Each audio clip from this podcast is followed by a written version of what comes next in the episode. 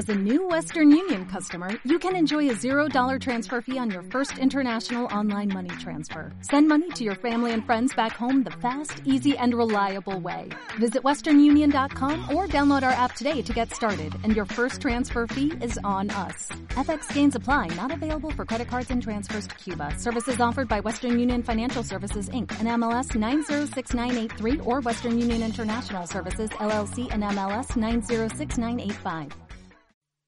Las histéricas somos lo máximo.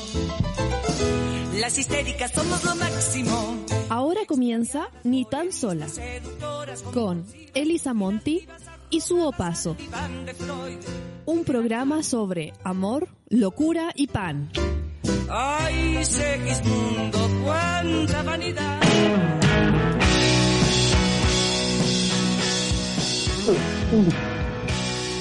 Hola, ¿cómo están?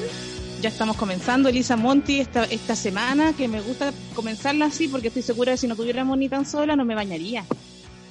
Yo tampoco, fíjate. Sería como un ahí. eterno domingo. Y dormir y no, no hubiera dormido anoche así, viendo Romané. Yo también comencé a ver una teleserie, pero comencé a ver eh, El Circo de las Montini, empecé a ver yo. Ah, ya no es sé cómo evadir, no sé cómo evadir la realidad. Y hoy tenemos un invitado muy especial. Sí, yo me pues. puse de gala, me puse mi traje de camioncita porque tenemos Mi oreja yo me Hugo la puse Robles. dorada. Me puse la, La- oreja dorada. Y generalmente usáis la oreja así nomás, Me- opaca. Sí, sí. Pero hoy día tenemos la, la el privilegio de tener al Che de los gays, Víctor Hugo Robles, un activista, un periodista, un ex compañero de la Universidad Arcis, tantas cosas. Nosotros que éramos con la vieja, a veces nos dicen que éramos como hacíamos performance, que una era queer, y uno no sabía lo que era queer porque uno, uno era vieja. ¿Cómo estás, Víctor Hugo? Hola chiquilla, un beso acá, un beso colisa desde el cortijo en Conchalí de la calle Catalina de los Ríos. La Quintrala, Oye, la mujer más mala de Chile según la historia oficial. Pero yo creo que no era tan mala, pues, oye. Ahora que el otro día estaban recordando el Cristo de Mayo, estuve investigando, chiquillas, por qué existe, ustedes saben que hay en Chile solamente una calle que lleva el nombre de Catalina de los Ríos, que es esta.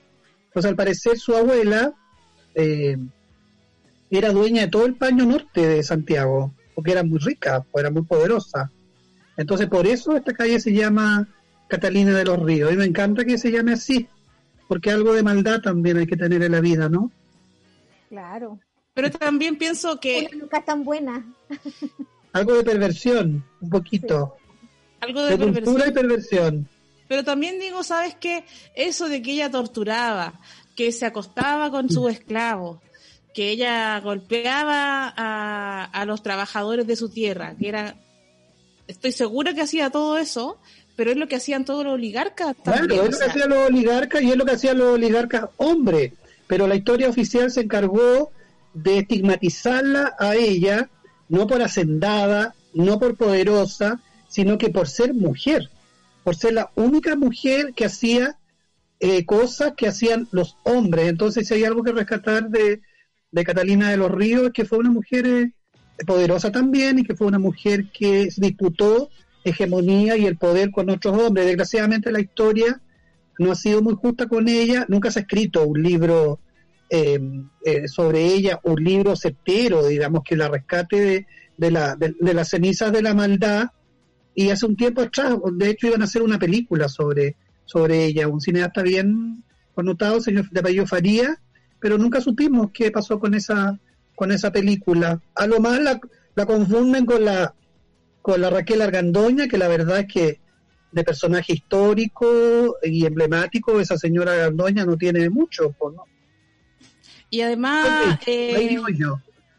ahí vives tú, en la calle Catalina de los Ríos. Y que- Ríos. Cortijo. En el cortijo. el cortijo, sí. Oye, ¿cómo está la situación allá en el cortijo? Mira, está bastante tranquila, está, estamos todos esperando la cajita, pues oye, estamos todos esperando la cajita. Mi mamá que me ha huellado con la cajita, que no salga de la casa para recibir la cajita. Por si acaso llega Yo la le digo, pero mamá, pero mamá, primer punto uno, esa cajita no, no va a durar nada. Esa cajita dura lo que dura el almuerzo del día domingo, ¿no? Y, y, y por lo demás, tanto show que han hecho con la cajita, que ya llega a ser como ya una caja de la vergüenza, porque hay mucha gente que la necesita, ciertamente, la necesita y no solo necesita una cajita, necesita un- miles de cajas y, y, y, no necesita la, las migajas del Estado ni las migajas del gobierno, mucho menos en el modo que lo entregan, no que es el reality show de la cajita, sino que el Estado tiene que procurar eh, la asistencia permanente y además condiciones de vida laborales dignas para todo el pueblo, ¿no? Una caja no, claro, va a resolver un, un momento eh, específico de hambre, de, necesidad, pero, pero lo que está desnudando la existencia de esas cajas es que al interior de esas cajas se oculta toda la miseria, toda la injusticia y toda la desigualdad que hay, que hay en nuestro país. Entonces, es muy dramático lo de las cajas, yo lo encuentro un símbolo muy, muy dramático, muy pertinente de todas las injusticias que ocurren en Chile. Lo encuentro tan dramático, pero es como una tradición que tenemos de hacer caridad y hacer un show de la caridad. La caridad es algo que nace para tapar los hoyos que deja el capitalismo, porque si el Claro. Estado se hiciera cargo de la alimentación y de la salud y de la educación, eh, no tendríamos necesidades de estar haciendo caridad. Y la caridad además es un acto muy, muy desequilibrado. El que le sobra le da al que le falta. En cambio, la solidaridad entre los pobres, que, se, que sucede que tú te ayudas con los que tienes en tu entorno en una olla común o de otras maneras, eh, es horizontal. Pero hacer este show, Claro. porque yo creo que la herencia de la Teletón nos dejó hacer este, nos dejó esta cosa de que cuando tú donas tienes que creerte bueno y hacer un espectáculo.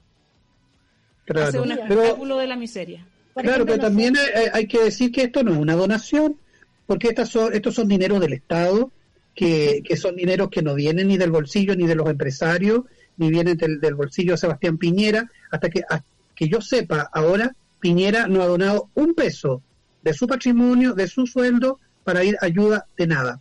Entonces, este es dinero del Estado, que, que es parte de los tributos también y de todo el trabajo que ha hecho la ciudadanía y el pueblo, incluso aquellos que no tienen trabajo formal, los que trabajan en la feria, los que, los que son coleros, eh, la gente que tiene trabajo precario, que es una gran mayoría, toda esa economía circular es parte también de, ese dinero que ahora se está distribuyendo a través de la cajita, entonces no hay ninguna donación, no es, es casi la recuperación de algo que nos han arrebatado históricamente. Entonces, es bien sorprendente que los medios de comunicación hagan todo un espectáculo con la entrega de estas miserables cajas y no digan nada de todas las iniciativas comunitarias, como bien dice la SUB, que, realiza el mismo pueblo, ¿no? A través de ollas comunes, de iniciativas de rifa, de iniciativas de ayuda para personas que lo necesitan. Entonces, ahí está la verdadera solidaridad. Lo otro eh, son, son migajas que nos, que nos corresponde por justicia. y las entregan súper a regañadientes. Y la, la, la televisión con esta cuestión de la bien teletonesca que tienen, han hecho todo un espectáculo. La otra vez había un, un periodista de un matinal eh, que le decía a la señora así, pero era súper humillante, ¿no? Era muy, muy nefasto el show que levantaron, que decía, ve que se pone contenta y como diciéndole, pero ábrala, ábrala, a ver qué tiene. Y, y verdad que es eh, bien... Uno decía, oh, qué bajo Claro, que son lo- los matinales, qué bajo que son. Y los otros que estaban viendo en la mañana, como que valoran y sobre reaccionan cuando una persona rechaza la cajita para que otra persona tenga acceso a ella. Entonces, más que alegrarse, a mí me provoca una profunda pena, porque esa persona eh, no está pensando en el otro, en el otro que está mucho más afectado que ella, eh, y además asumiendo que no hay para todos, po, que no hay caja para todos. Entonces, Sí. el, el, el alcalde, los ministros, en vez de alegrarse de eso, debiesen sentir vergüenza también, porque una persona tiene que rechazar algo que le corresponde, porque tiene que pensar y tiene que ceder ese respaldo, ese apoyo, esa mercadería que es por una semana o dos, eh, porque cree que otras personas realmente lo necesitan. Entonces, mira, está todo mal, mal hecho, este gobierno eh, desde un principio se ha equivocado, eh, ha administrado políticamente esta pandemia, para en el fondo recuperar terreno y para hacerse cargo de la agenda, porque también recordemos que todo esto ocurre post estallido social, cuando el gobierno estaba, digamos, estaba de rodillas, el gobierno estaba ya, todos pensamos que en algún minuto caía Piñera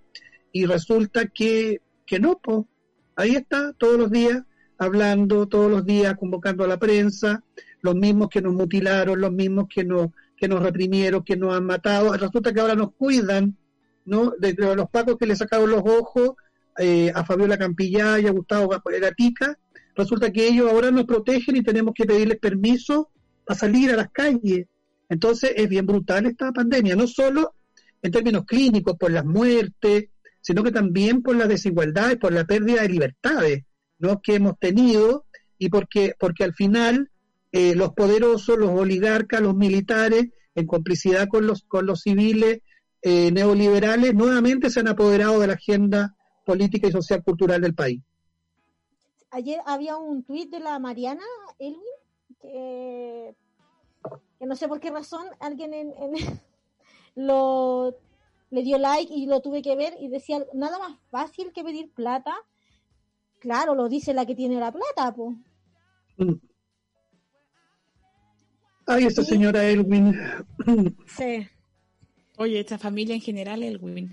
Oye, hablando de Elwin, yo quería remontarme al pasado, aunque estamos en una situación ahora, la coyuntura está muy... Están pasando muchas cosas, estamos en una crisis que siempre me gusta pensar que esta es una crisis del capitalismo y que se va a acabar todo miércoles. Cuando decíamos que se caiga el patriarcado, que se caiga el capitalismo, bueno, ahora yo siento que se está cayendo es mi esperancita. Cada uno tiene su esperancita en su corazón. Cada uno, cada uno, cada uno alberga una ilusión también. Cada uno alberga una ilusión en la pandemia y yo eh, ayer leía, era trending topic mundial, Ana Belén, que dijo, hemos sido unos saco wea toda la vida y vamos a seguir siendo saco wea después de la pandemia. Así que los que piensan que vamos a ser mejores personas se equivocan y los que piensan que vamos a ser peores personas también se equivocan. Hemos, vamos a seguir igual. Igual eso mi esperancita me dolió.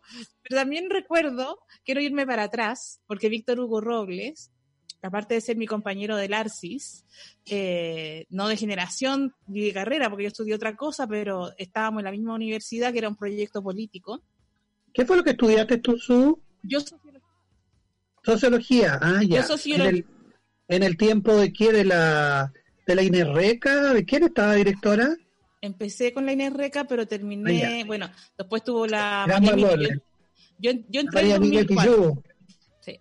Ya, o sea, estuviste con con tremenda sobre todo María Emilia, que ahora es una destacada profesora y defensora de los derechos de los migrantes. María Emilia era una de mis grandes profesoras. María Emilia trabajó en el equipo de Bourdieu. Yo, yo, en realidad estudié en la época en que el ARSI tuvo a los mejores profesores de, de Latinoamérica. No, el ARSI era total, el, el, ARSI era total. Yo tengo las mejores eh, impresiones y bueno, y el mejor tiempo de mi vida fue en el ARCI. Además que yo estudié con una beca en la Universidad ARCI a propósito de mi condición de salud. Entonces el periodista que soy yo se lo tengo que agradecer a la Universidad ARCI, ¿no? Porque él me armó, porque me acogió, me respetó. Y ser maricón en el ARCI era casi como como tener una buena nota, no como en otros lugares que era, era un problema. En el ARCI no, en el ARCI actuaba como, como una cualidad positiva que siempre... Mira, yo pedí beca y no puse que era lesbiana, pero creo que se me notaba. Pero sí, yo estudié con media beca toda la vida, porque no tenía ni una posibilidad de pagar los aranceles porque era muy pobre, como buena lesbiana que se va de su casa en los años 90 y que no tiene plata. Eh, entonces me daban el 50% de beca, que era mucho decir, para una universidad privada y el resto lo pagué trabajando en la misma universidad, en la biblioteca. Ya. Yo también trabajé en la biblioteca. Oye, siempre los maricones, ¿te has fijado que la biblioteca está lleno de, de cola? Sí, pues el maricón, el maricón intelectual. Hay como, un, hay como una tradición, de hecho, en la biblioteca norteamericana hay una tradición de, de comunidad LGTBI que trabaja en, biblioteca. Habría que investigar por qué, oye. Tal vez porque no, por la cuestión de lo oculto, qué sé yo, no sé. Sí, porque la biblioteca era un lugar, sobre todo en esa universidad, seguía esa tradición. De- del libro que está guardado, que está Claro. mi compa- yo no era la bibliotecóloga, yo era la ayudante del bibliotecólogo, entonces el bibliotecólogo que yo- con el que yo trabajaba, era siempre llegaba alguien a preguntar por un libro y dice, "No, no está." No, no está, no está. Y yo como, veamos, espérate, primero veamos si está y después, le- no, si yo sé que no está, porque eso ya lo pidieron, no está. Entonces esa cosa como de guardar la- la- el saber, de que el saber me lo voy a dejar para mí, ¿cachai? Como que no Claro. cualquiera puede acceder. Esa cosa muy antigua del medioevo, siento que continúa en algunas tradiciones de la escuela de bibliotecología y yo era la lesbiana buena onda que te buscaba el libro. Ya. Oye, y yo quería Oye, contar- yo de chiquitita también en la biblioteca media torta, ¿viste? No sé, algo ahí con la biblioteca. Pero, ¿Tú pero tú no estudiaste en, el- en el. No, No. no, torteaban, no, no, yo, eh, no, no, yo no, yo estudié en el puro Marcela Paz, pero cuando era chica, eh, Ah, en, hogar- en uno de los hogares Sename había una tremenda, tremenda biblioteca y yo me iba para allá. Ah, ya. Igual hay, hay, igual hay algo, hay, Sí. hay algo de, hay algo de LGTBI ahí en la. Marcela Paz, ¿no vi con ese papelucho? Papelucho gay, como dice Juan Pablo Saavedra. Oye, mandémosle un beso y un, una- un beso y un abrazo a todo, a toda esa generación de arcianos que, que, estudiamos, que estu- nos preparamos, que complicitamos en esta universidad. El Arci de Noé, como le decía nuestro querido Pedro Lemebel, po, porque en ese Arci de Noé cabían, pero todos los animales posibles, hasta los potos colorados como yo. estábamos ahí y, y yo creo que a mí me influ bueno, yo no sería la persona que soy si no hubiera estudiado en, en esa universidad seguramente. Y pensaba, la primera vez que yo vi a Víctor Hugo, me acordé ahora que fue en un concierto multitudinario que se hizo hace muchos años en Santiago, que se, era como para el Che Guevara, y muchas bandas iban a tocar eh, en este concierto, muchas bandas que no se que no se juntaban nunca, y yo fui, yo era bien chica igual, po, yo debo haber tenido como 18 años, 17 años, y fui al Estadio Nacional y de repente veo por la cancha en el Estadio Nacional a un maricón con esta boina del Che Guevara que tenía como una andabas con una especie de de marco de cuadro de, fo- de, de marco de una pintura y con unas patas de, de chancho y te paseabas por el, la te paseabas por la cancha del Estadio Nacional en un contexto que era muy de izquierda, con todos los emblemas del Che Guevara, los Inti Illimani y todas estas cosas muy de izquierda, y tú con patas de chancho paseabas por eh, la cancha y todo el mundo veía esta performance que había Claro. y después yo me enteré que era el Che de los gays y que eras tú y después te vi en muchas otras manifestaciones de todo tipo. Claro. Parece que andaba con un girasol, si mal no me acuerdo. Andaba con una, con una, porque siempre usaba, usaba elementos visuales. Mucha gente pensaba que era artista, ¿no? Entonces me confundían. Incluso me confundían con Pedro Lemebel. Me preguntaban si yo era Lemebel. Le decían, no, si esa es mi abuelita. Le decía, yo soy mi abuelita. Pero era, era bonito porque me confundían con la yegua del apocalipsis, ¿no? Como que si fuera un deseo multiplicador y, y, y en esa en ese en ese concierto en homenaje al Che que dices tú su claro me aparecí con una voz con una con una con una cuestión esta de banda presidencial y con un girasol gigante entonces entré a la cancha y se me ocurrió hacer la vuelta olímpica entonces estaba lleno lleno repleto entonces yo iba moviendo el, el girasol ¿no? Y, y entonces iban parando todos los de la galería, pues me gritaban tanta hueva, oye, que no todas eran muy lindas, pero ahí lo que importaba era llamar la atención. Saber que, que una loca estaba ahí, que una loca estaba llamando la atención, que había un homosexual con su corazón rojo y que estaba también rindiendo homenaje, homenaje al Che. Así que fue bien, fue muy bonito ese, ese recital, me encantaba intervenir esos, esos espacios desgraciadamente ya con el tiempo ese tipo de manifestaciones dejaron de, de, ocurrir esos encuentros públicos, excepto ahora con la, ¿no? con la revuelta social, como que ahí recuperamos ese sentido colectivo de la calle, la marcha, ¿no? y de la intervención también política callejera. Así que bonito recuerdo de la. Oye, ¿Quién es ese maricón? Se preguntaba la gente. Yo, claro, yo decía, pero qué, ¿qué es esto? Y después te me encontré y te vi muchas veces en las marchas del orgullo o en muchos tipos de manifestaciones donde ya yo te había visto. años más tarde te encontré en el Arsi, pero en ese Mm. momento yo había visto tu performance, y que después se le llama performance a eso, y los intelectuales Claro. del género, los intelectuales del género le dan un montón de explicaciones posmodernas a, a estos actos que, que en nuestra época eran casi como aparecer simplemente. Eh, Claro, o sea, yo nunca, digamos, claro, o sea, es- ese era el sentido de, lo, de las cosas que yo empezaba a hacer cuando entré al movimiento de liberación homosexual. En, eh, yo conocí al móvil en la Marcha de los Derechos Humanos en marzo del año 2002, perdón, del año 92, cuando por primera vez aparecieron en una marcha pública eh, Elisa y, y Susana. Eh, y fue una marcha del informe RETIC. Bueno, usted estaba muy jovencita, yo también estaba muy jovencito. Eh, y, ahí, y ahí aparece un grupo de homosexuales. Yo, yo los vi, me sumé a esa marcha en septiembre de ese año, el 11 de septiembre del año 1992, eh, fui a la primera eh, eh, reunión del móvil que lo, la hacían en, un- en una casa oculta, una especie como de ETA de maricones. Después con el tiempo y ahí empecé a participar más, me hice cargo, inventamos, fundamos con Juan Pablo Sutherland y otros compañeros Triángulo Abierto, que fue el primer programa radial de homosexuales y lesbianas en Radio Tierra. Y después ya con el tiempo agarré olas, digamos, a las propias, eh, con la, después de varios conflictos al interior del movimiento que tenían que ver con el carácter machista, misógeno, conservador de cierta ala del movimiento, liderado por el, por el nunca bien ponderado y tristemente, eh, y, tristemente mm, historizado eh, eh, Rolando Jiménez Pérez, eh, ¿no? Ocurrió una serie de hechos que están en mi libro Bandera Hueca, que finalmente confluyeron en mi retiro del, del móvil a través de una, de una toma travesti que hicimos con la Michelle de Valparaíso, nos tomamos la sede del móvil, pues. Bien Pero escandalosa. sí, si quisieras contarle como un spoiler de lo que ya está en tu libro, de por qué fue ese quiebre con Rolando Jiménez, que a mí me pasó también, que tuve que estar en una reunión sobre comedia y me pusieron a Rolando Jiménez y todo el mundo empezó, no, pero a ese Rolando tienes que destruirlo, tienes que... Y dije, ¿sabes Eh. qué? No quiero...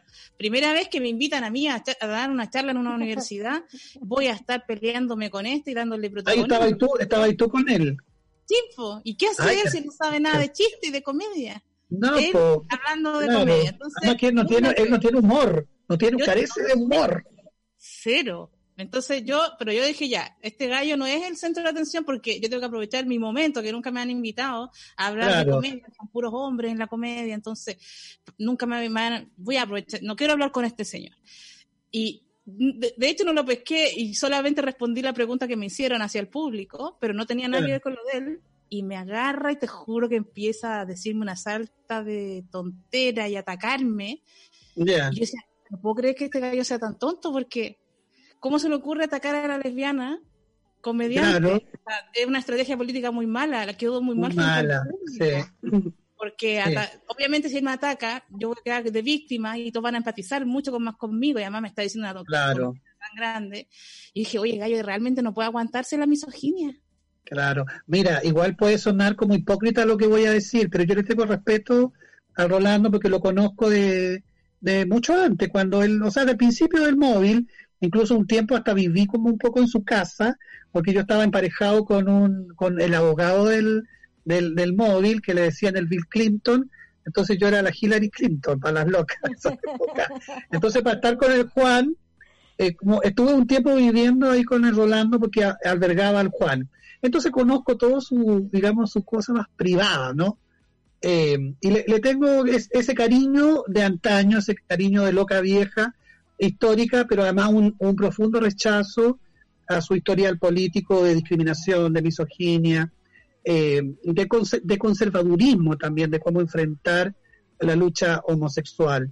Eh, y bueno, sé que ahora está muy enfermo y la verdad es que deseo que se recupere. Creo que es importante que aparezcan nuevas generaciones de dirigentes homosexuales y que, y que las locas más viejas vayamos también de algún modo eh, abriendo esas posibilidades para que otros, otras y otras también tengan su propio, su propia historia, su propio protagonismo. Entonces yo estaba contando eso porque en el fondo de esa época yo empecé a hacer como gestos de, irreverencia o de, o de subversión, digamos, hasta con mis mismos compañeros al interior del colectivo, pues ahí surgió, eh, digamos, después que me tomé el, móvil, eh, que me declaré como en el exilio, el móvil en el exilio, ahí surgió la necesidad como de seguir haciendo cosas y nació el Che de los Gays y empecé a protagonizar una serie de, de hechos que la prensa calificaba como insólitos. Pues la verdad es que también son bien, eran cosas bien raras, pues, la que, la que uno hacía, pero no eran, no era performance, no, no era ni, performance ni teatro, porque yo no soy artista, sino que me surgían esa necesidad de expresarme a través de elementos culturales, qué sé yo, y bueno, y, ahí está, pues el Che, el Che de Gays que todavía eh, todavía tira sus últimos balazos, oye. Ese, ese libro fue publicado en el 2015. Claro, fue en el 2015 un libro que, que surgió eh, por una loca iniciativa junto con una compañera del ARSI que inventamos una editorial. Pues yo quería tener una editorial, pues loca, ¿no? Eh, caprichosa también, quería tener su propia editorial, como trabajé tantos años en el ARSI con Nelly Richard, con con Rita Ferrer, con Tomás Mulián, haciendo libros. Entonces caché que no era tan difícil hacer una editorial.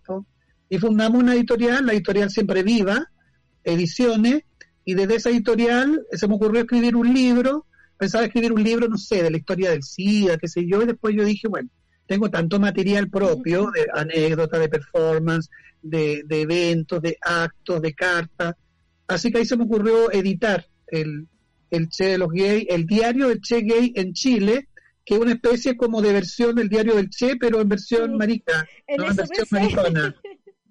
como el diario funcionó, del che funcionó. Ahí me encanta el, título. Funcionó, funcionó, entonces le pedí al Papa Frita que me hiciera una, una, una pintura y ahí, ahí eh, intervenimos una pintura del, ahí está, mira la pintura del, no sé, Ah, ese de papa frita. Claro, ahí, ahí intervenimos una, una, una foto del, del Che Naciones Unidas, pero le pintamos los labios, qué sé yo, bien maricona. Entonces cuando llegué con el libro a mi casa, le mostré el libro a mi abuelita, po. mi abuelita Luz Mira, que en paz descanse. Ahí dormía mi abuelita, ahí al lado.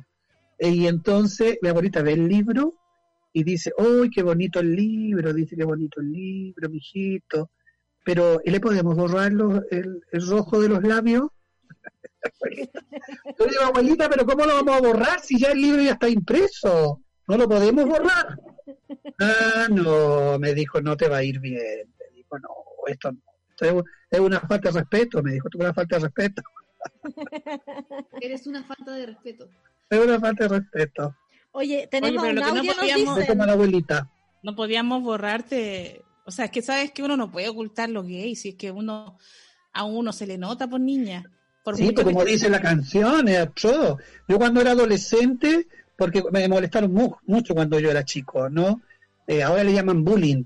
Pero yo llegaba llorando aquí a la casa porque me hueveaban en el colegio. Porque era un niño flaquito, finito, qué sé yo, alto, con las patas largas, así como casi como bailarina. Entonces me hueveaban en el colegio, pues yo llegaba llorando. Había un vecino, un tal Johnny, que me voy a, me voy a. Yo llegaba a hablar con mi mamá, le decía que Johnny me estaba molestando. Mi mamá iba a hablar con la señora, con la, con la mamá del Johnny, que era su, su comadre. Eh, la comadre le pegaba al Johnny, pero el desgraciado me seguía molestando. Bueno, ahora me ve, ahora me ve y me respeta, Ujito, me dice, ¿no? Pero yo no he olvidado ese... tenés sangre en el ojo. Pero entonces me molestaban y yo trataba de no ser homosexual, ponía una voz como trataba de poner una voz ruda, trataba como de ser el hombre que la sociedad quería, pero me encantaba usar pañuelos y usaba pañuelos fosforescentes, po. Entonces, mientras más trataba de ser hombre, aparecía con pañuelo, con pañuelo color pato eléctrico. Yo igual trato de ser mujer, mujer, y mira la camisa que saqué, po. Más encima, pues. Y son unos... Me pongo aro y me veo más sadomasoquista. Más hombre. Más hombre me veo. No, Martín que tenemos... puede negar lo que es. Nos dice Martín que tenemos un audio, a ver si lo podemos escuchar, a ver qué nos dice la gente. Vamos. Hola, yo soy bibliotecaria y creo que la relación de, la, de los eh, maricones, de las lesbianas con la biblioteca puede tener que ver con que la es una profesión de mujeres generalmente y las mujeres somos más solidarias, pues somos más abiertas, más, más amables la mayoría de las veces. Y creo que son pocos los hombres que logran tener, los hombres machos, que logran tener la empatía eh, suficiente para trabajar en una biblioteca y quizás por eso es que eh, entran a la carrera o se acercan a la biblioteca eh, las disidencias. Eso, un besito. Mira, no sé, Ah, Mira qué buen, qué buen dato. Un día habría que hacer un programa sobre la oferta la- eh, laboral de la comunidad LGTBI, porque se han fijado, por ejemplo, que muchos colas trabajan en esta cuestión del de, de call center. Está lleno. Pero, por supuesto, el cola decir, Está lleno de maricones en el call center. Porque, no porque le guste contestar el teléfono y se masturbe con el teléfono, sino que es porque son las pocas posibilidades que ofrece la sociedad para que un homosexual o una lesbiana sigan siendo lo que son, contestando un teléfono y para que no les vean la cara de maricón o la cara de torta. la cara Entonces esos trabajos, claro, esos trabajos como que se acomodan a la discriminación y al estigma del que vivimos las personas de la comunidad LGTBI. Es interesante ese tema, creo yo. Yo trabajé un montón en call center por eso y le decíamos cola center. Call center, claro. Y por ejemplo, la, ¿y para qué te digo la gente trans? O sea, el call center es uno de los pocos lugares donde las personas trans pueden trabajar, claro. trabajar, porque en una tienda cualquiera o cualquier otro tipo de empleo les cuesta un montón que le que le abran una plaza de trabajo a una persona que se le nota, que se le nota. Claro, bueno, ese es un gran desafío de nuestra comunidad.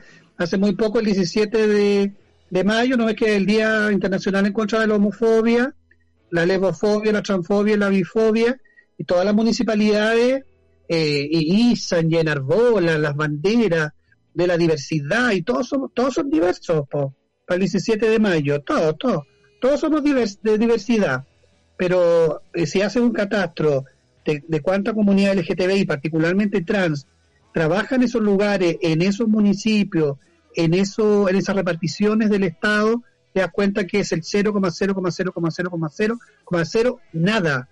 Entonces es pura hipocresía del, del sistema. Habrá que avanzar en leyes como en Argentina, por ejemplo, que tienen el 1% de cupo laboral obligatorio para la comunidad trans.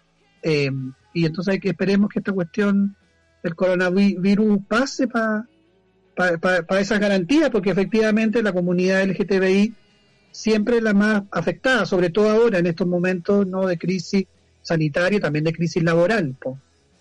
Sí, estaba justamente pensando en eso, eh, porque eh, hay una columna en el, en el, creo que en el desconcierto, donde eh, hablas del, des- eh, bueno, en tu programa que estuvo el aniversario de 50 emisiones del Siempre Sí. En Vivo, eh, mencionabas que la crisis, esta crisis sanitaria del coronavirus ha, ha- ha- hay- ha provocado un desabastecimiento de medicamentos para las personas que viven con VIH-Sida. Si nos pueden comentar de eso.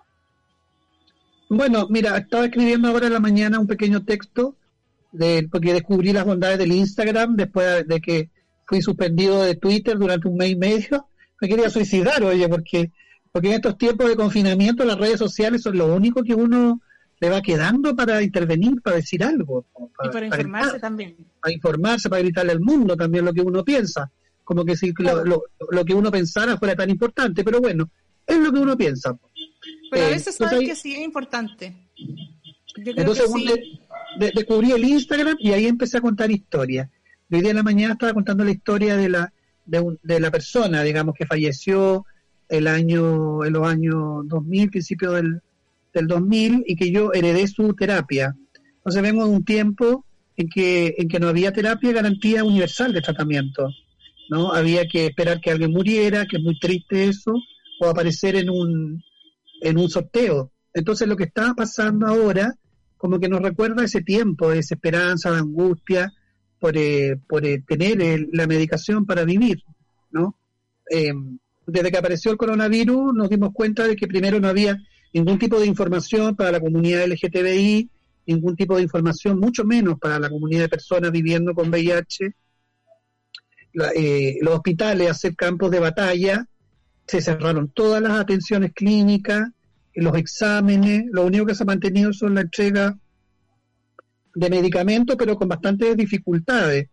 Eh, ONU-SIDA recomienda la entrega de medicamentos por 3, 4 e incluso por 6 meses simultáneos, para que la persona no tenga que ir a exponerse al hospital a buscar su medicación. Eh, y resulta que ahora el Ministerio de Salud dice que no tienen stock, que no estaban preparados, cuando el señor Manita, Manitos Corta dijo que estábamos preparados desde enero, po. él estaba preparado, pero no estaban preparados para el VIH, pues no hay stock para medicamentos. Entonces nos están obligando a ir cada mes, y es más, están obligando a personas a retirar los medicamentos en, en la junta de vecinos al lado de su casa, en el colegio al lado de su casa, ¿no? rompiendo el principio de confidencialidad que demanda y exige tratamiento de VIH, que no es lo mismo que la hipertensión. ¿no? Pues cuando tú vas, tú vas al consultorio a buscar eh, el, la cajita de, del remedio misterioso que te lo entregan misteriosamente eh, una, en una hora misteriosa, todo misterioso.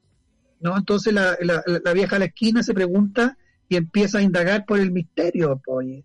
¿Quién es ese maricón misterioso que viene a buscar Claro, la pastilla? ¿Por qué le vienen a dejar las pastillas a la puerta de su casa después que hicieron toda una operación comando? ¿Qué ocultan?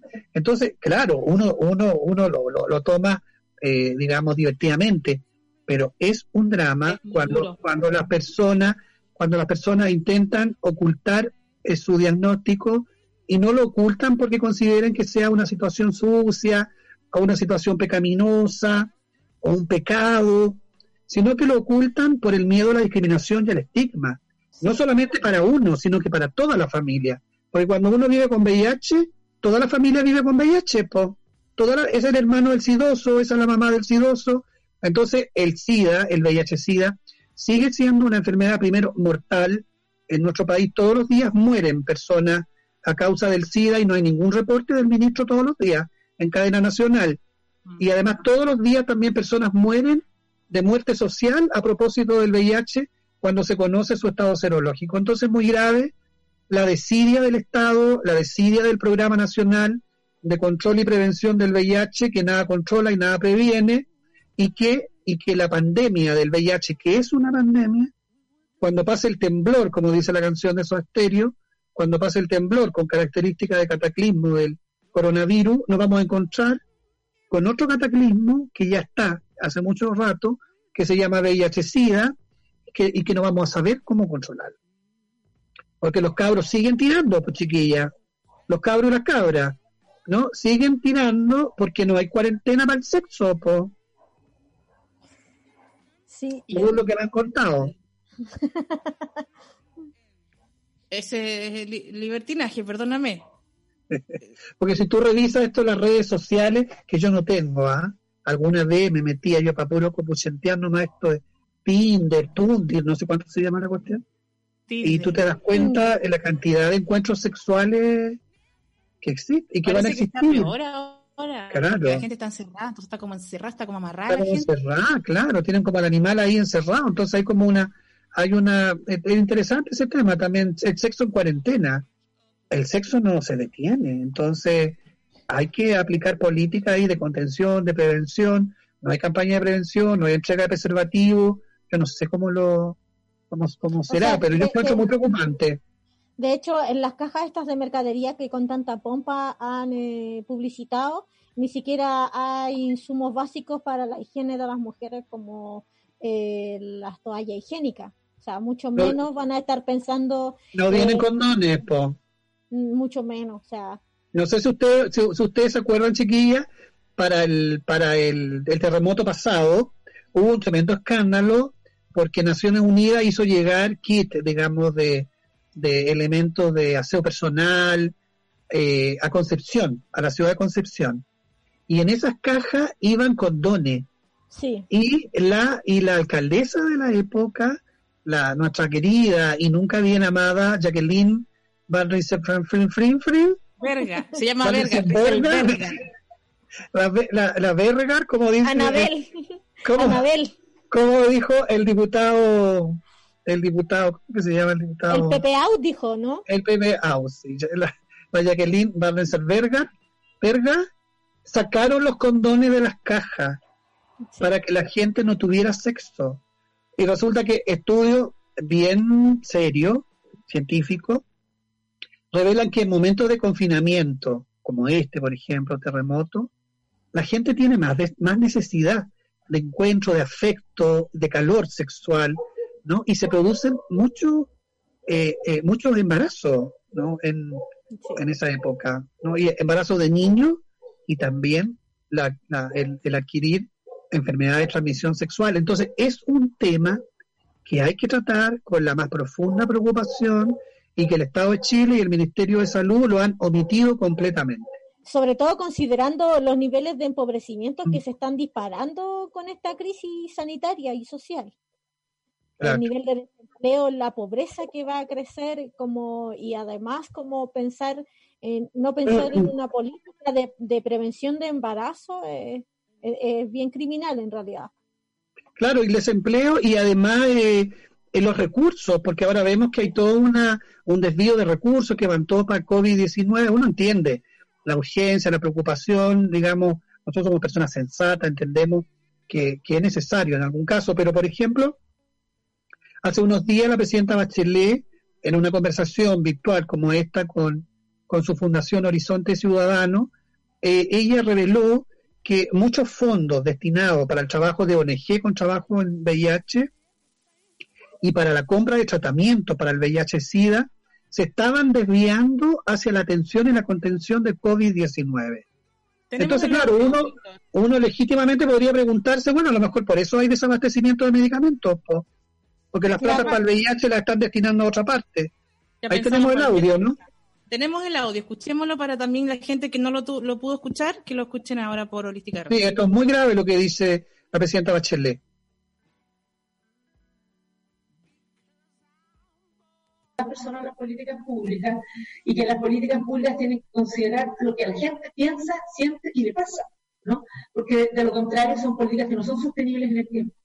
Entonces, nosotros hemos estado insistiendo en todo esto, pero como digo, ha habido eh, países donde esto se ha hecho y había otros países donde por el contrario han cortado las, los hotlines, donde han dejado, han cerrado estos centros de atención, donde han em, desviado dineros que, por ejemplo, para apoyar a ONG que trabajaban con temas de mujer, em, o de LGTBI o de VIH, hacia el tema del COVID y por lo tanto han quedado desprotegidos. Y lo otro que estamos viendo en muchos países es que eh, han desviado dinero, que entiendo que los dineros no son enormes, eh, incluso países que hacen otras cosas bien positivas, pero han enviado, desviado dinero, por ejemplo, para eh, atención de los eh, antirretroviral para los pacientes con VIH-Sida, eh, hacia el COVID, eh, de, tratamiento de malaria, hacia el COVID, de tuberculosis, hacia el COVID. Entonces, se estima que uno tiene que ir más allá del COVID porque tiene que asegurar, o sea, van a morir muchas más personas por VIH, por malaria, por tuberculosis, adicionales a las del COVID. Entonces, eh, esto es una preocupación que tenemos, eh, sobre todo en algunas partes de África y, probablemente también en la región, ¿no? De que hay dinero que se están desviando y por lo tanto dejando de dar atención de salud a, a personas, eh, a las personas. Y yo mencioné, parece que no terminé la frase delante, de que la gran mayoría de las personas tenían la presión alta. Entonces, campañas de presión alta serían súper buenas para, o sea, detectar y tratar, porque disminuye uno de los factores de riesgo de mortalidad importantes, ¿no? Entonces, claro, yo que soy la más viejita aquí en esta oficina y tengo la presión alta, soy de riesgo, pero trato de portarme bien. En mi caso también, ¿no? tengo la presión alta y soy una de las más viejitas en esta oficina. Sí, es súper grave porque... Es eh, terrible lo que dice ella y además que si es... Seguimos diciéndole a la presidenta Bachelet porque en el fondo, al lado de Piñera, a nosotros nos sigue gobernando Bachelet.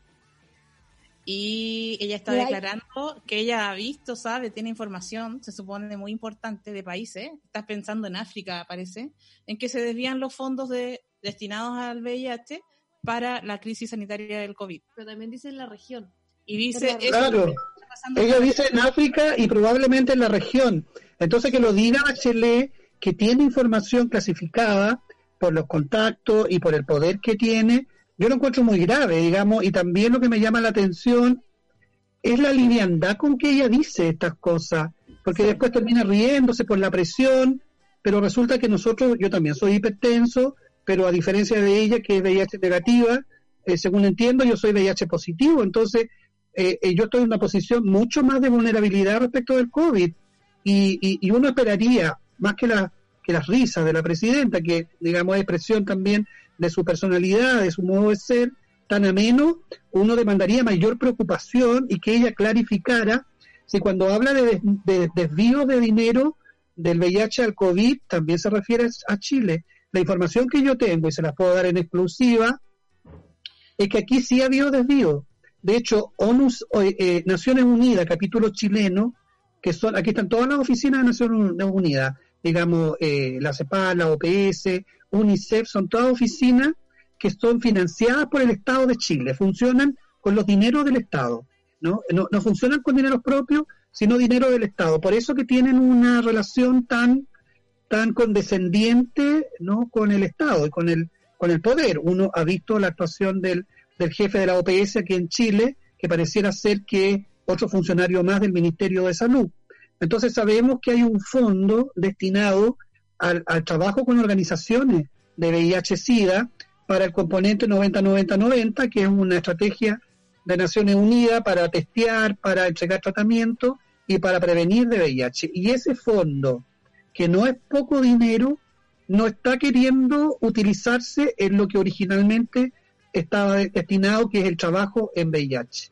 Y lo estarían redestinando, desviando hacia el COVID-19. Entonces lo que dice la presidenta Bachelet para nosotros muy claro y viene a ratificar que en Chile, por lo menos en el círculo, en el sistema de Naciones Unidas local, sí se están redestinando dinero y sí se están desviando dinero del VIH al COVID-19.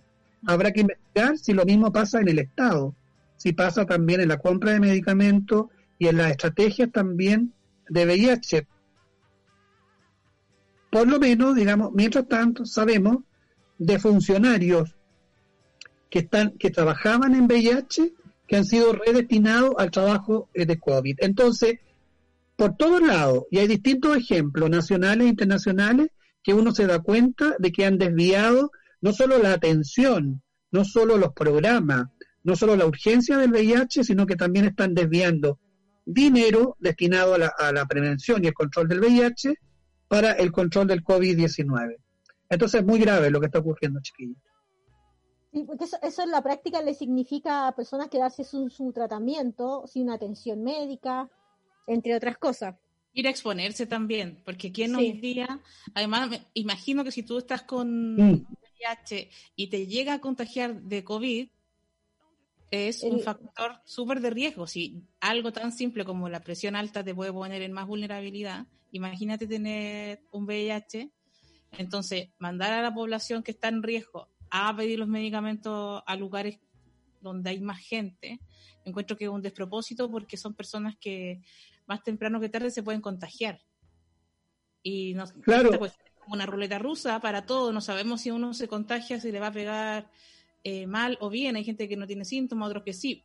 Presupongo que la persona con VIH probablemente pueda eh, hacer los síntomas con mayor probabilidad. No creo que se sepa mucho tampoco, pero es un problema de defensa también. No, claro, y, no solo de las personas que ya vivimos y que estamos eh, controlándonos y estamos sobreviviendo y resistiendo al VIH, porque hay mucha gente que dice, bueno, que es una enfermedad crónica, ¿no? Y que ahora se puede vivir, entonces algunos, incluso hay médicos, hay médicos y, profesionales de la salud que a uno le impactan cuando ellos dicen que es mucho más grave tener hipertensión y diabetes y que ellos prefieren tener VIH a tener hipertensión o diabetes. Yo les regalaría entonces mi, mi VIH y que ellos me pasen su, ¿no? su otra crónica, ¿no? Como, como disminuyendo los efectos que tiene el, el virus en nuestro cuerpo.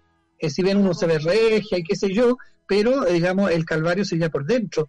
Eh, hay muchas personas, su gran mayoría, todos tenemos eh, problemas también en nuestro sistema de salud, no solo por VIH, pero los que vivimos con VIH mucho más, porque además con el tiempo, yo estoy llevo 20, 26 años viviendo con este con este copiloto que tengo al lado que se llama VIH y uno va desarrollando otro tipo de enfermedades, pues hipertensión, por ejemplo, ahora estoy postulando a la diabetes, ahí estoy punteando y estoy punteando para la diabetes.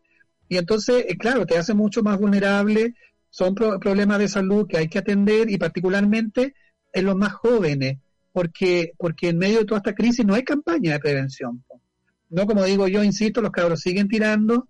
De hecho, aquí en Conchalí hay una ONG que se llama REDOS, Red de, Orientación en Salud Social, que es una, organización comunitaria.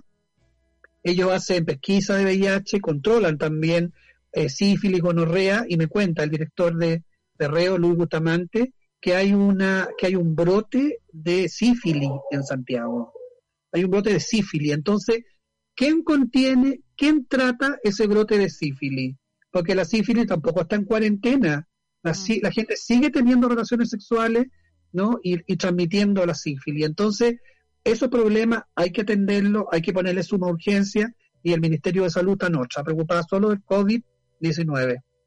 Y dicen que no hay más virus andando, como que dejaron de existir todos los demás. Y como que dejaron de existir todos los virus, porque igual se refieren un poco, yo creo, a la a, los a, a, los pics de enfermedades respiratorias, como que esos son los virus que existen y a los que les dan atención desde el Ministerio de Salud, de igual desde su conservadurismo más asqueroso, eh, porque igual no, no, no hay que olvidar que son la derecha, la, la la derecha ultraconservadora la que está en el poder, entonces e, evidentemente tiene mucho de ideológico eh, esta atención solamente como que fuera grave, eh, efectivamente solo los virus respiratorios y los demás es de... Es que son las enfermedades de los cuerpos que importan, pues como dice aquí una, una, una espectadora que está en Instagram nos dice, es una clara demostración de considerar una parte de la población como si fueran de segunda categoría eso me preocupa porque estoy con mucho miedo. En general, yo me tengo en el sistema público, entonces siempre tengo mucho miedo de que me pase algo, porque sé que cuando me pase algo voy a tener que ir a la posta y va a ser una situación muy difícil. Pero mayor ahora, si tú me dices que hay informaciones de que presupuestos que eran destinados a personas con VIH se están desviando para atender a toda la población en el caso del COVID, eh, significa que se le da prioridad, se le quita prioridad, atención a unos para dársela a otros. Me pregunto si tú, por ejemplo, te enfermas o yo me enfermo de COVID y tienen que ponerme un respirador y tienen que elegir entre, entre mí, que soy una lesbiana diabética con hipertensión, una persona con VIH o una persona heterosexual, ellos en algún momento van a elegir también. Estamos en un momento en que eligen y priorizan a las personas. Hay personas más prioritarias que otras. Y, entonces me da terror que no me elijan porque tengo diabetes, que no me elijan porque tengo VIH, que no me elijan porque por cualquier otra razón. porque eres indeseable. De hecho, ¿se acuerdan que, que se filtró un protocolo en un hospital regional de Temuco? Eh, donde uno de los protocolos para asistir mecánicamente a las personas enfermas por el COVID era, primero, que no fueran de, de tercera edad, y que, y que no tuvieran su sistema inmunológico afectado por VIH-Sida. Después dijeron que ese protocolo no estaba en desuso, que no lo iban a practicar, pero el protocolo existió, o sea, alguien lo pensó, alguien lo pensó, alguien lo escribió. Por otra parte, si ustedes también, y lo comunicó, si ustedes investigan, por ejemplo, las comunidades trans están reclamando que muchos de los que estaban en tratamiento y que estaban en proceso de hormonización en, en, los hospitales públicos, todo eso se cerró se cortó. Entonces le cortaron ese tratamiento a esa persona y no es fácil, si tú estás, estás en un tratamiento hormonal, suspender ese tratamiento. Por otra parte, también la, atención en salud sexual en mujeres lesbianas, también que se ofrecía en algunos centros de salud. Eh, tengo la información, eh, lo podemos ratificar con, con Erika Montesino, rompiendo el silencio, ustedes mismos lo pueden investigar, si esas atenciones se siguen manteniendo o han tenido que recurrir digamos, a la, a la cooperación, a la, a la intervención de colectivos, de organizaciones comunitarias, para no perder esas atenciones. Entonces el cuerpo sigue funcionando, la vida sexual sigue funcionando con COVID o sin COVID. Entonces no se puede, no se puede no eh, eh, vestir a un santo de vistiendo a otro, como digo yo, ¿no? Porque el cuerpo está ahí, las enfermedades, las infecciones están ahí, nuestro cuerpo también está ahí y hay que atenderlo siempre. Sí, y esto pasa como en el mejor sistema de salud planetario, ¿no? Como dijo Mañalich. Oye, te quería preguntar ah, por tu programa de radio que cumplió 50 emisiones. Pareciera ser que fue como 50 años, pero de algún modo, pues cada, programa es como un año, la, la SU estuvo en un, en un programa, después la vamos a invitar en solitario y también ojalá podamos en algún minuto, si ella nos autoriza eh, a, a, transmitir alguna de sus de sus rutinas, como le llaman ustedes, eh, porque parte también de lo de nuestra comunidad y de la no y de lo y de las diversidades múltiples que tiene nuestra en nuestra comunidad creo que la SU es una de las pocas comediantes lesbianas que tenemos ¿no? que ojalá llegue algún día al festival de Viña no eh, porque eh, porque ahora que llegan tantas comediantes hay que pensar también y hay que auspiciar y promover como le dije alguna vez a la SU antes de que apareciera el COVID, incluso un poquito antes del estallido, es que hay que promoverla para el, festival, oye, porque eh, hay, que, hay que visibilizar nuestra, nuestra causa. Entonces cumplimos 50 programas, un año ya en Radio Universidad de Chile, eh, y este programa, además con un nombre que cobra tanto sentido ahora, po. siempre viva, imagínate. A mí siempre me ha gustado ese nombre, po. Siempre viva. Claro. Como la flor, como, esa, como esas flores. Claro, como la flor siempre viva y como la calle donde viven los Simpsons, po. Si los Simpsons viven en la calle siempre viva. Oye, los Simpsons dijeron todo. Los Simpsons, los, mira, los Simpsons inventaron la historia, ¿no? Entonces, como decimos en el programa, siempre viva, nunca inviva. Eh, el programa es como, es la memoria, la memoria histórica de lo que era Triángulo Abierto en Radio Tierra hace ya más de 25 años. El otro día me escribió un audio una amiga loca antigua reclamándome, po, diciéndome que hasta cuándo, que era porfiada y que yo y que no cambiaba, que tenía que mirarme al espejo y hacerme una autocrítica, que por qué insistía, por qué insistía en lo mismo de hace 20 años. Bueno, ¿y por qué no? ¿Por qué no, po? Sí, porque además una es dura, una es porfiada. Yo uno insiste y persiste, no, y siempre vuelve al lugar del crimen. Entonces, yo me siento muy orgulloso y me siento muy feliz de volver siempre a la radio, que es un espacio tan cariñoso y tan afectuoso, y además volver con estas historias, estas biografías que tanto se, necesitan. Hay tanta gente que escucha este programa y que no tiene la posibilidad de, de, decir que vive con VIH, ¿no? Escuchar a un par, ¿no? Hablar de algo que puede ser tan íntimo, yo creo que reconforta y es de gran utilidad. Así que tenemos loca porfiada, como los monos porfiados, esto por harto rato. Una pero no, por... pero no con el si COVID. No, si no ¿Y dónde se puede... ¿Cómo hubiéramos llegado hasta aquí? ¿Y dónde lo puede escuchar la gente y en qué horario? Ah, la Radio Universidad de Chile, la radio que piensa, una radio universitaria, una radio eh, que le tengo mucho cariño, los días domingos a las 10 de la noche en el 102.5, el dial FM, pero en todo el mundo mundial, como dice el ministro de Salud, pueden escucharlo en, el, en, la web de la radio, www.radiouchile.cl. Tal, tal, están los podcasts también ahí de cada uno de los programas. Así que los invito a, eh, a, rescatar y reanimar el sentido de la radio. Por eso la felicito a ustedes, a, a Elisa, a Susana, a su, a su pareja, a su pareja amante, eh, Mi amante, la Paula. La amante bandida. Nunca te habían llamado. La Paula. Una palabra. La amante bandida. la amante bandida que está con ella. Que, está con ella en todas las paradas, pues, y la he visto yo, la otra vez nos encontramos ahí en el amor, en el amor del, del amor del bueno, ¿se El sabor a no, mí. el sabor, ah, a, sabor mí, a mí. Ah, lo estoy confundiendo. Estoy confundiendo con otro, claro. En un minuto le llamaron, en un minuto le llamaban amor del caro, le decía. Amor del Caro era un bar antes, pero uh, mucho antes. Ahora fue nuestra sabor a mí. Se me confunden los, los bares. Oye, pero ahí nos encontramos. Les regalé también unos condones vaginales. ¿Lo usaron, chiquillas? ¿Qué tal los condones vaginales? Raro, raro debo decir. Extraño, es raro, pero hay que usarlo. Es como una capa de es como una capa, es como los círculos Montini chiquitita, Exacto. pero súper útil, oye, súper útil porque las mujeres, no las personas que tienen vagina, porque también los hombres trans reclaman, pues dicen que no es condón femenino, tienen razón, es condón para la vagina, eh, no siempre se piensa en el pene pues, y en proteger el pene, ¿no? Al gran pacharcado del pene y no se piensa también en la vagina, así que es importante mantener esa estrategia, todos cuidando el pene. Hay que cuidar la vagina también. en, la En la profa pueden encontrar condones para la vagina. Ah, ya. Bueno, nosotros con las chiquillas de, de ICW, de mujeres viviendo con VIH y trabajadoras sexuales, ellas están promoviendo el condón vaginal.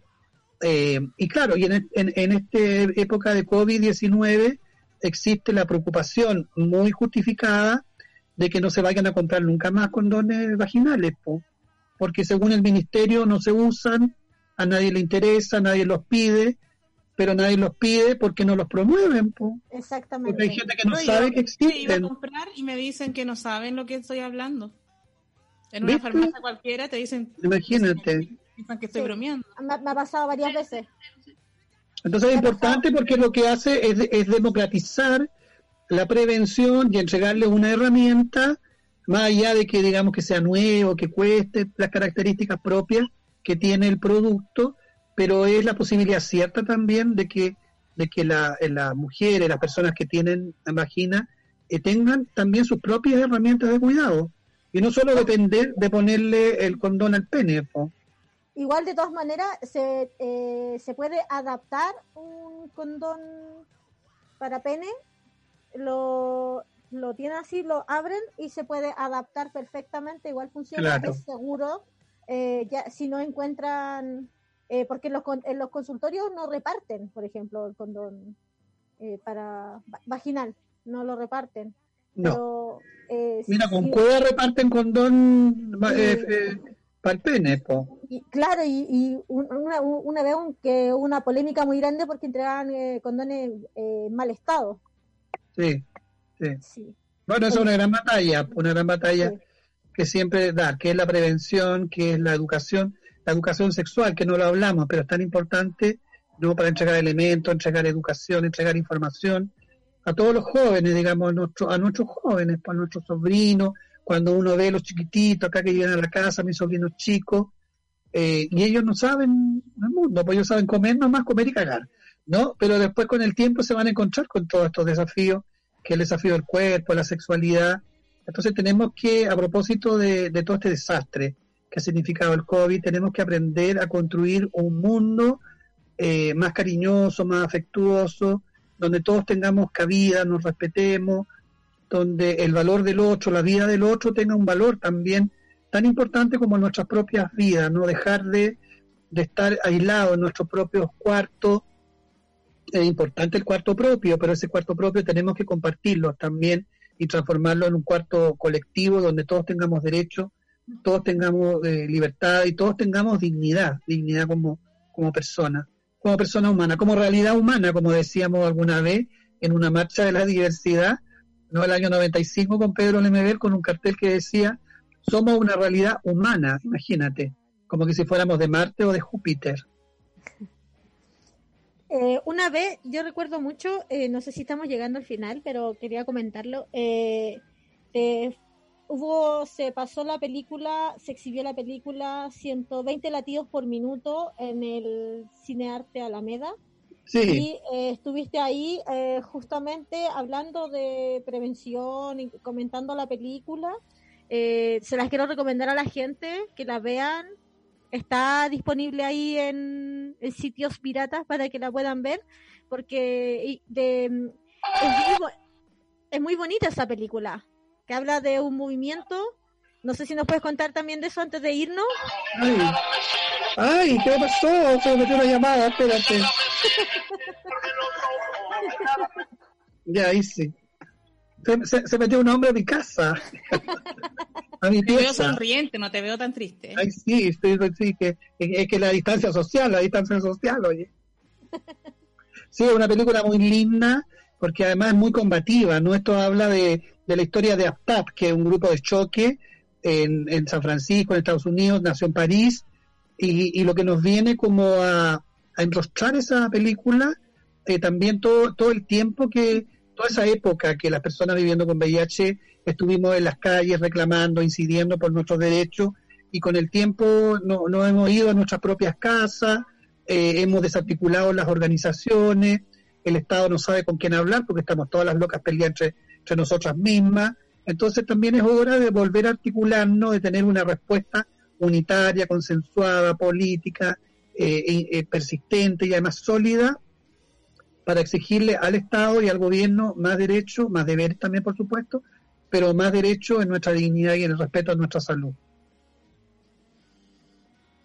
Yo no quiero dejar este programa sin recordar, porque sabéis que encuentro que ya si se está acabando el mundo, podemos hacer como los abuelitos que empiezan a recordar el pasado. Yo quiero recordar una vieja anécdota tuya con una canción de Silvio que se llama eh, Te molesta mi amor.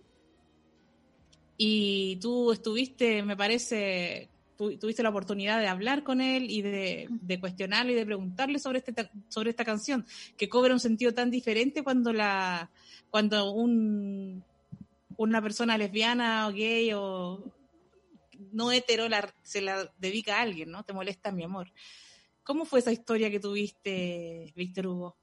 Mira, esto fue en septiembre del año 95, cuando yo estudiaba periodismo en la Universidad y estaba súper aburrido en una clase, no voy a decir de qué profesor, porque no me acuerdo, pero estaba muy aburrido. Entonces Silvio venía a Chile a uno de sus conciertos, parece que era como después de ese gran concierto que hubo en los años 90 de la recuperación de la democracia en el Estadio Nacional, que yo era tan pobre, maricón pobre, que no pude ir porque no, no, no tenía para comprar entrada. Entonces el año 95 volvió él a dar recitales en el Teatro Monumental, creo, Caupolicán, por ahí.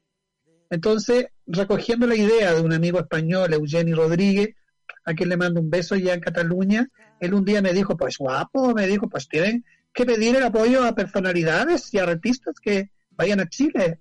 Y se me quedó como esa idea mía ahí en, la, en mi cabeza loca. Entonces, como venía Silvio, le escribí una carta contándole de la realidad homosexual en Chile y que nos castigaban por el delito de la sodomía, que fue hasta el año 99. Existía el, castigo a la sodomía consentida entre hombres adultos. Y le cuento todo esto yo en la carta, pensando en el objeto de la carta. Yo con la carta me conformaba, una carta bonita, que después la publicamos en la radio y eso sería todo. Y, la carta la titulé Te molesta mi amor, por una parte de, de la canción de él que se llama ¿Por quién merece amor? Pero todo el mundo cree que se llama Te molesta mi amor, pero es otro el nombre. Bueno, eh, y la cosa es que empezó a circular la carta, la mandé a los medios, apareció por ahí en, el diario La Época, me acuerdo. Entonces un día voy a la Radio Tierra, allá en Dardiñac, emblemática Casa de la Mujer Enamorada, y me encuentro así de a, boca de jarro con la María Paz, con la, con la, con la eh, con la, la Pía Mata, la directora de la radio, y me cuenta que va a la conferencia de prensa de Silvio. Entonces yo ni, ni loca, ni, tonta, ni perezosa, me subí con ella al taxi, pues, para entregarle la carta personalmente a Silvio. Y súper nervioso porque era una cabra chica, pues no era el chelo gay. Era una cabra chica, bien impetuosa, pero chica. Entonces, en medio de dos tres preguntas, interrumpo la conferencia de prensa, me subo al escenario y le digo, Silvio, que tenemos una carta pública del movimiento de liberación homosexual, queremos que la leas y que nos dé una respuesta de aquí al sábado. Y él me mira así y me dice, ¿y quieres que la lea aquí, chico? no, no, le dije yo, no, ¿cómo la van ahí si está en la conferencia? Léela en tu casa, le dije yo, lee en tu casa, léela en tu casa. Léela en tu casa y nos da una respuesta de aquí al sábado. Entonces me vuelve a mirar y dice, bueno, eh, de la respuesta te la puedo entregar ahora mismo. Si están luchando por su derecho, que yo los comparto y los respeto, tienen todo mi apoyo, por supuesto. Siempre que no se pongan en contra de Cuba, él decía eso por todos los maricones que se han arrancado a Miami, ¿no? Y que hablan peste de la revolución. Bueno, mira, la cosa que fue un suceso después al otro día, apareció en todos los medios de comunicación, en las portadas, los diarios, Silvio apoya homosexuales, qué sé yo, estábamos todas en el móvil, eh, estaciadas, oye, porque nunca pensamos que una pequeña carta, digamos, tímidamente homosexual, iba a llegar tan lejos. Y la cosa es que los recitales que dio Silvio cumplió su palabra y dedicó la canción al móvil. Po. Entonces dijo, bueno, a través de una carta que me hicieron llegar, eh, me comentaron una cosa loquísima y nos dedica la canción Te molesta mi amor, que se transformó históricamente como en el himno de, los homosexuales, lesbianas y trans de Chile y de América Latina, porque esta, esta es una canción que está dedicada a Cuba, a Cuba, como digamos a Cuba entendía como una minoría también aplastada por el, por el suprapoder ¿no? de, Estados Unidos y de la bota yankee. Y ahora si uno lee y uno escucha la canción, pero en clave, en clave LGTBI, uno piensa que la canción realmente está dedicada para los, para los homosexuales, lesbianas y trans. Entonces muy bonito, fue muy bonito ese gesto, muy simbólico. Y desde este programa aquí con ustedes, chiquillas, aprovecho a agradecer nuevamente a Silvio por esta generosidad, este cariño también y por abrir esta revolución, esta loca revolución a todas, porque esta es una revolución de todas, de todos y todes. Revolución es la revolución, como digo yo. Muchas gracias, Víctor Hugo. No estamos solas. No estamos nada de sola, ni tan sola, estamos Ni tan solas, sí. sí. Así que un beso a Silvio y un, un, beso a ustedes, a las personas que escuchan este programa, lo voy a seguir difundiendo, eh, auspiciando, comentar en el programa también del próximo domingo, la alegría que fue conversar con ustedes, con Paula, con Su, con la Elisa y todas las, las amigas que están escuchando este programa, para que no estemos tan solas. Exactamente. Muchísimas gracias. gracias a la gente que también nos escuchó, nos envían audio. Eh, este programa va a quedar en Spotify para que quien se pierde en vivo. Así que eso. Y nos vamos con una cancioncita. muchas gracias. Y como, y como decía el Che, la única lucha que se pierde es la que se abandona. Y nosotros aquí en Ni Tan Sola no abandonamos ni cagando. Dura. Dura. Dura. Siempre dura, nunca indura. Chao. Chao. Chao. Te molesta mi amor, mi amor de humanidad. Y mi amor es un arte en su edad.